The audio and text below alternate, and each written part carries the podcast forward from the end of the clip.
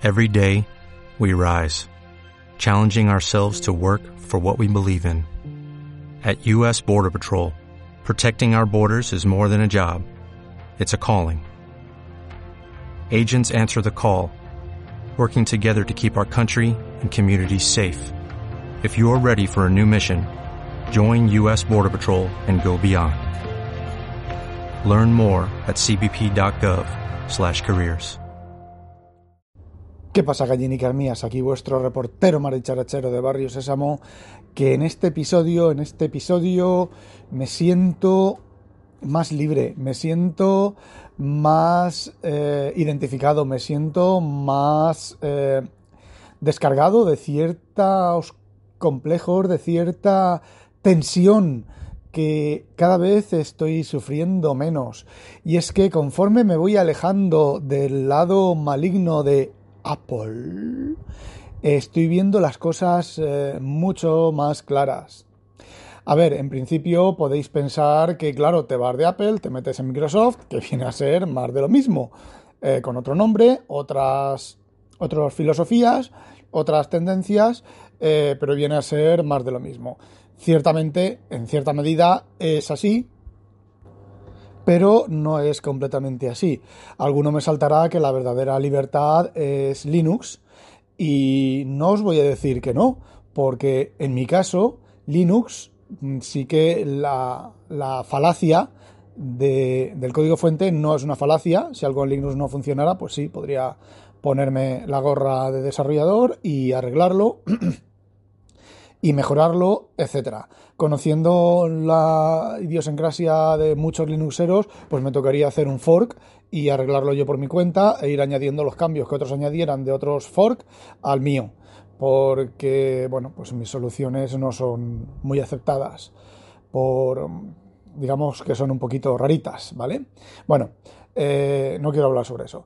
Eh, en mi caso, otras falacias de Linux no lo son, pero en el caso de la señora María, eh, sí que lo son. Entonces yo me pongo del punto de vista de la señora María y de que yo, para manejar un ordenador, quiero ser la señora María. No quiero ser RFO, el desarrollador con 30 años de experiencia desarrollando y comiéndose marrones en, en su historia de trabajador de desarrollo, ¿vale? Entonces, eh, la cosa mm, es que, eh, y esto es una respuesta también a la tareao, porque el episodio aquel que hizo, porque, bueno, sí, conocer, saber cómo funciona el sistema, configurarlo, bla, bla, bla. Eso, si tu fin es la informática y tu fin es aprender a trastear con un ordenador, pues sí, me parece perfecto. Y de hecho Linux es el mejor sistema para eh, conocer tu ordenador. De hecho, fijaos lo que os digo, ¿queréis conocer vuestro ordenador de verdad? Compilad el kernel. No compiléis un kernel genérico. Ejecutar el script de configuración del kernel e ir respondiendo a las preguntas. E ir enterándoos de, qué, de por qué se pregunta eso y por qué se elige esa opción y por qué la eliges tú para tu placa base. Y aprenderéis de verdad, es lo que hacía yo con los kernels, no me acuerdo, con los cuatro creo que era.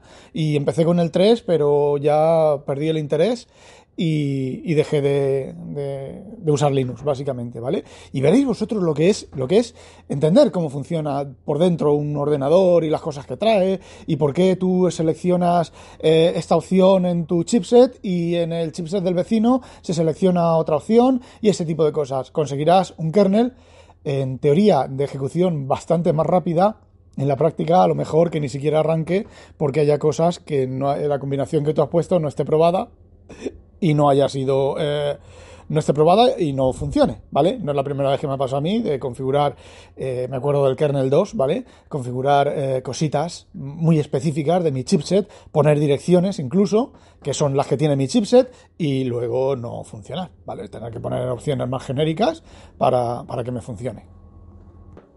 Bueno, pues como os decía, mm, quitarme de encima a Apple eh, bueno, quiero antes, antes otra cosita sobre, bueno, sí, quitarme de encima Apple y volver a algo mucho más genérico. Eh, a ver, cuanto más uso el Z Fold, más me gusta, no porque sea un Z Fold, no porque tenga que abrirlo, o sea, no porque lo abra y se convierta en una tableta, casi, casi en una tableta, no, sino por las cosas que tiene Android y la proactividad de Android que a veces, a veces resulta excesivamente insidiosa. Las notificaciones, hay que organizar un montón de cosas, tienes que ir, cada vez que recibes una notificación, si la quieres silenciosa, tienes que dar al botoncito de configurar, tienes que ponerla silenciosa, silenciosa, eh, hay programas que te permiten seleccionar diferentes tipos de notificaciones, hay programas que haciendo clic en la opción de en la notificación te lleva al el botón de configuración te lleva a las opciones, otros programas no. Eh, hay programas que son bastante kafkianos, el diseño del programa es bastante kafkiano e incoherente, entre ellos Podcast, eh, Podcast Addict, que todavía tengo algunas dudas que no entiendo, ¿vale? como ya dije en un podcast hace mucho tiempo, debe de ser algún problema neuronal mío, algún retraso mental que tengo, entre todos los muchos que tengo, pues uno de ellos es eh, no entender los programas de Android. Entonces, las opciones para quitarme de, macOS son Linux, son Windows y son Android. No hay más, ¿vale? Es que si dijera, no, es que puedes elegir más cosas. No, no hay más. Linux lo descarto. Lo he evaluado, ¿vale? Pero Linux lo descarto.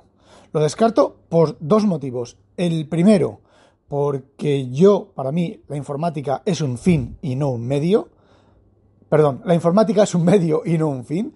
Si fuera un fin, eh, posiblemente habría vuelto a Linux en muchas cosas, pero como es un medio, yo no tengo ganas de estarme dos horas configurando una cosa para que luego en la siguiente actualización el burrerar de turno haya cambiado cualquier cosa y no me funcione, ¿vale? Y os digo que yo he sido gentuza, ¿vale? Yo he tenido muchos años la Gentoo y me la he compilado a mano y, opciones de compilación. Por eso digo que, el, por ejemplo, el GCC es una puta mierda de, compilador de C y de C++, porque lo he vivido en mis carnes, ¿vale? Entonces, pues, pues ese tipo de cosas. Eh, la primera opción es Linux, que no, por ese motivo y por otro motivo. Eh, ¿Vosotros conocéis algún teléfono con Linux y o alguna tableta con Linux que funcione bien? Y me diréis, sí, sí, la Pine, Pune esa, como se llame. Eh, vale, esa Pine tiene la, respuesta de una Surface Pro. No os voy a decir, fijaos, no os voy a decir la respuesta de un iPad, un iPad Pro. Os voy a decir la respuesta de una Tab S6, que va para tres años, ¿vale? O la respuesta de un Galaxy eh, de gama media con, Android, no, no la tiene, ¿vale? Ni de lejos, porque son procesadores churrimanguis.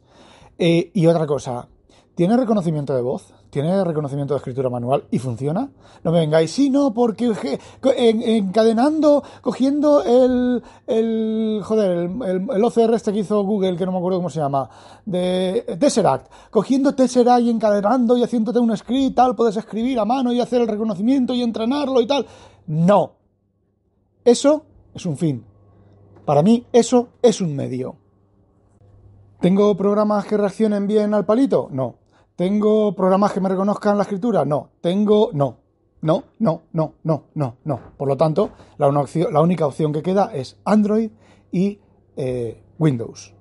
No sé, al chaval este que le hice el episodio el otro día, que le, lo mencioné, le hice... Eh, con, vi en su análisis y estuve comentando de las cosas que decía y demás, que malos conocerse, ¿eh, Javier. eh, pues una cosa que dijo el chaval y que es cierta, es cierta, en esencia es cierta, en la práctica es un pelín menos cierta, pero sí que es cierta.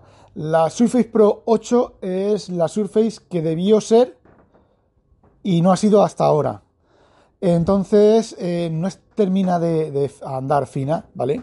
No termina, está el problema del OneDrive con el explorador de Windows, que por cierto, desde que lo reporté con vídeo y con eh, y capturas de pantalla y enviando telemetría y enviando cosas de esas, no ha vuelto a ocurrir. De hecho, la ha estado exclusivamente. De hecho, los dos iPad están apagados.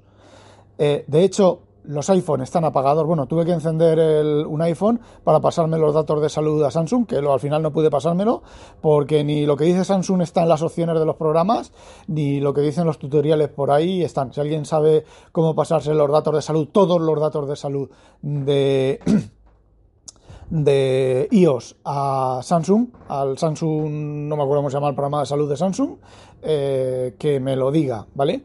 Porque me los paso. O al de Google, porque del de Google a Samsung, a Samsung tengo un programa que no me acuerdo si funciona, lo tengo comprado, ¿vale? Es un programa que hace la sincronización en, dos direcciones, entre uno y otro. Pero bueno, mi idea es de, de iCloud a. de iCloud, no, de la salud de, Windows, de. joder, del programa de salud de iOS al programa de salud de, de Samsung. Y bueno, retomando el tema, os he dicho que los iPhone y los eh, iPad están apagados. No porque me haya forzado yo a apagarlos y digo, los apago y así no los uso. No, no, porque de hecho los apagué ayer domingo. Simplemente estuve el viernes, que ya sabéis que no trabajo, el sábado y el domingo estuve todo el día con los teléfonos de Samsung y con la SP8. Y me dije, mm, llevo, de hecho, llevo una semana, llevo una semana larga sin usar el iPhone, sin usar el Apple Watch y sin usar los, los iPad, sustituidos por la Surface Pro 8 y por los teléfonos Android. De hecho, de hecho, otra vez llegó el, ¿os acordáis que le había dado a Inconvenient mi teléfono y mi reloj, que son más modernos que los que ella tiene, ¿vale? Eh, se los pedí, ¿vale? ¿Os acordáis que se los pedí? O lo dijo ella, o no recuerdo, bueno, se los pedí. Eh, los llevé unos días, y me di cuenta, me di cuenta que después del engurrio, porque era una sensación como de, que me falta algo, eh, me dije, a ver, tengo el iPhone encendido, no lo he usado. De hecho, creo que estaba cuatro días sin cargarse y estaba al 80% de batería o cosas así. Ya, ya veis lo, poco que lo había usado. El reloj tampoco lo he usado, el Apple Watch. He estado usando eh, Samsung, todo de Samsung. Eh, y me he quedado así parado y digo, bueno, pues me lo quito, lo apago, el reloj lo apagué el viernes, ¿vale? Y el, eh, el iPhone lo apagué el viernes. Lo apago y a ver qué pasa. Y lo apagué y no lo eché en falta, porque me di cuenta de una cosa. Me di cuenta, esto es... Eh, esto es lo que nos pasa a los, a los, animales tecnológicos, como yo y como muchos de vosotros, que eh, estáis sentados en el sofá y dices, ay, me apetece usar el iPad no es que te haga falta usar el, iPad, es que te apetece tener en tus manos el iPad. Y si no lo tienes, te entra como una especie de, estreñimiento mental o estreñimiento en las tripas que dices, cachis, si tuviera aquí ahora el iPad lo estaría usando, estaría haciendo esto con el iPad y haciendo lo otro con el iPad y haciendo lo demás allá con el iPad. Y llega un momento en el que esa sensación, coges el iPad, te pones con el iPad y dices, Vale, sí, ya lo estoy haciendo. Y ahora eh, he dejado, he dejado la Surface Pro 8. He cogido el iPad, el iPad es más cómodo, ¿vale? El iPad de 11 pulgadas se sujeta con una sola mano. El iPad de 11 pulgadas pues tiene una respuesta más rápida. El iPad de 11 pulgadas pues hace muchas menos cosas que la Surface Pro 8. El iPad de 11 pulgadas pues eh, casi requiere el mismo tiempo de carga de batería, o sea, el mismo tiempo de uso de batería que la Surface Pro 8.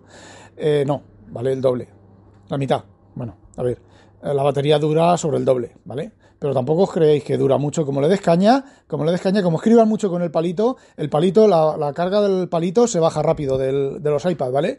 Y la, y la batería también se baja rápido con eso de los 120 Hz y toda la historia. Por cierto, activé los 120 Hz en la Surface Pro 8.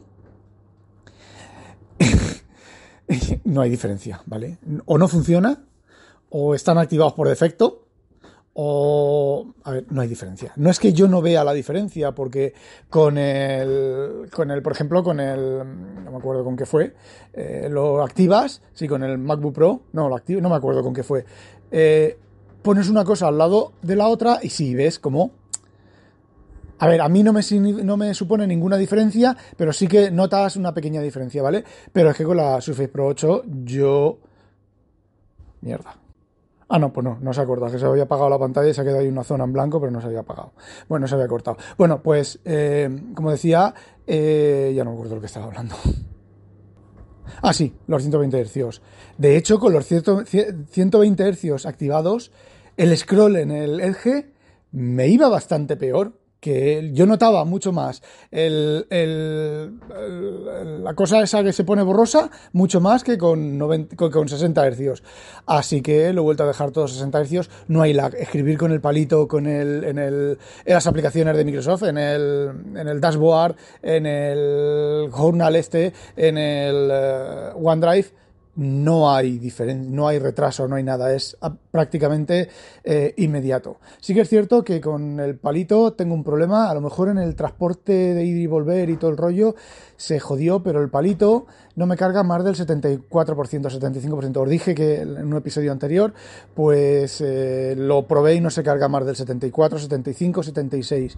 Lo que estoy haciendo es dejarlo sin cargar hasta que se agote la batería, a ver si es un tema de calibrado y si no, pues como ya dije, volveré a, pedir servicio y miraré a ver cuál es el, tema. Pero el problema del palito de la Surface es que tela marinera, que llevo todo el puto fin de semana, desde el viernes por la tarde, creo que fue, que ya no lo he cargado, y del 70 y no sé cuántos por ciento ha pasado al 64%, al 60%. Ojo, y lo estoy usando continuamente, eh, menos el scroll, que a veces lo hago con el rulo con el Surface Dial, el palito para arriba, para abajo, escribir a manos y todo lo que he respondido en los foros, en Twitter y todo, la mayoría de cosas han estado escritas con el palito en la Surface o con el palito en el Z Fold. Pero mayormente con el palito en la Surface. De hecho, la tengo sin el teclado le tengo quitado el teclado. La batería mm, está durando bastante bien, ¿vale? Yo creo que uno de los consumos importantes de batería está en el, teclado y se carga, en dos horas está cargada. Y ya para terminar, una de esas cosas que Apple te pone las orejeras, te las pone delante y te enciega, de cierta manera, te, te, ciega ante eh, otras cosas, ¿vale? Y es el tema de las notas rápidas. Vamos a ver. Las notas rápidas te lo presentaron como algo maravilloso. Hacías así desde el lateral del iPad, solo en el iPad, hacías así desde el lateral, bueno, y en el Mac, hacías así desde el lateral del iPad y se te abría la nota rápida. Y podías capturar bloques de, seleccionabas algo en una web y decías añadir a nota rápida, a nueva nota rápida o a nota rápida y se añade a la nota rápida. ¡Oh, orgásmico! Estoy que me corro, que me corro pa' corro, que me corro. ¡Ay, ay, ay! Eh, vale, luego la página web actualiza la publicidad y el enlace ya no funciona, ¿vale? Se queda en blanco. Esa magia potagia, las notas rápidas no valen para nada. Las notas rápidas son una gilipollez, es un ponerte una cosa brillante delante para que te emociones y compres y estés en, la ola, en la ola de la gilipollez, porque, eh, nota rápida, vale, eh, Samsung saca el palito del, cajetín y tiene nota rápida. Eh, nota rápida, la Surface Pro 8 con el palito, un clic, dos clics, clic largo, tres aplicaciones. Dos clics, eh, yo lo tengo para la captura de pantalla, pero clic, clic, nota rápida, pim, pim, pim, pim, guardar. Ya está. Eh, los enlaces, pues la opción de compartir del Edge, copias la URL, abres la nota rápida, pegas la URL. ¿Que quieres más cosas? Le das a compartir con OneNote, se te abre, te puede capturar OneNote, te lo captura la web original con los, con los, valores, con una, especie de, como de captura de pantalla, ¿vale? Con todo gráfico, te captura el texto, te captura solo el enlace o copias el enlace y lo pegas donde quieras. Eh, tienes infinita más proactividad, infinita más proactividad con las notas rápidas de, Microsoft, que incluso me imagino que habrá 200 programas, sí, de hecho, con la tinta, con el palito, puedes, cualquier programa puedes engancharlo a cualquier clic del palito y lanzar el programa que quieras, ¿vale? eh, ¿Qué estás con el teclado? Pues tienes instalado eh, OneNote y en el, en el estado de los iconos, ahí ahí lo puedes tener residente y con combinaciones de letras, puedes tener de teclas, puedes tener nota rápida, eh, o abrir el, programa, ¿vale? Mm, fijaos cómo una cosita que te presentaron como, como una, una, maravilla, porque, a ver, si funcionara, si realmente funcionara, pues sí que sería una maravilla, pero es que eh, no funciona, funciona mientras la web no cambie. Si la URL cambia, si, bueno, si la URL cambia ya, ni, ni te digo, pero si cambia el, el, el interior de la, de la, página web. A ver, alguien te dice, ay, joder, aquí hay una falta de ortografía. Cambias esa falta de ortografía en la web sin tocar nada más y la nota rápida ya no funciona. Mm, ¿Cómo queréis, qué queréis que os diga?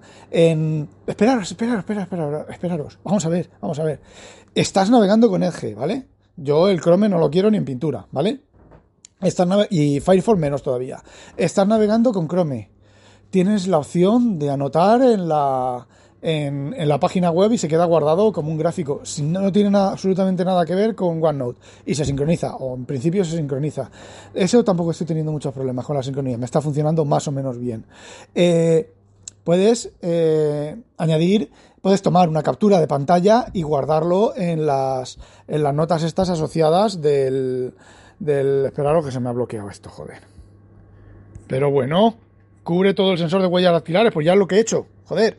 Bueno, tienes eh, la opción de guardarlo ahí, tienes la opción de seleccionar con el botón derecho, de seleccionar el texto, o con el, apretando el palito, seleccionar todo el texto y pegarlo en Word. Todo eso mmm, rápido, con dos clics. En Apple no tienes nada de eso. En Apple es complicado, ¿vale? En Apple, por ejemplo, le das al icono de exportar y sí, si te buscas una aplicación que resulta que te capture la web de HTML, ¿vosotros conocéis alguna que te capture el HTML?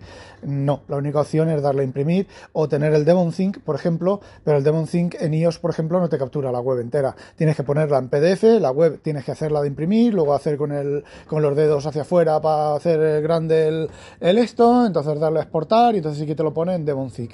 Hay programas, por ejemplo, el PDF Viewer de PDF, PS PDF Kit, que sí que te captura la web, pero te captura, no te captura la web que estás viendo, te captura la web real y te la pone pues, en un PDF super A4 con la, o super ancho, o la letra micro diminuta, o hay por ahí un JavaScript o un script por ahí que se clava encima adelante y sigue una zona blanca, o unas rayas ahí, o partes que no se ven y tal.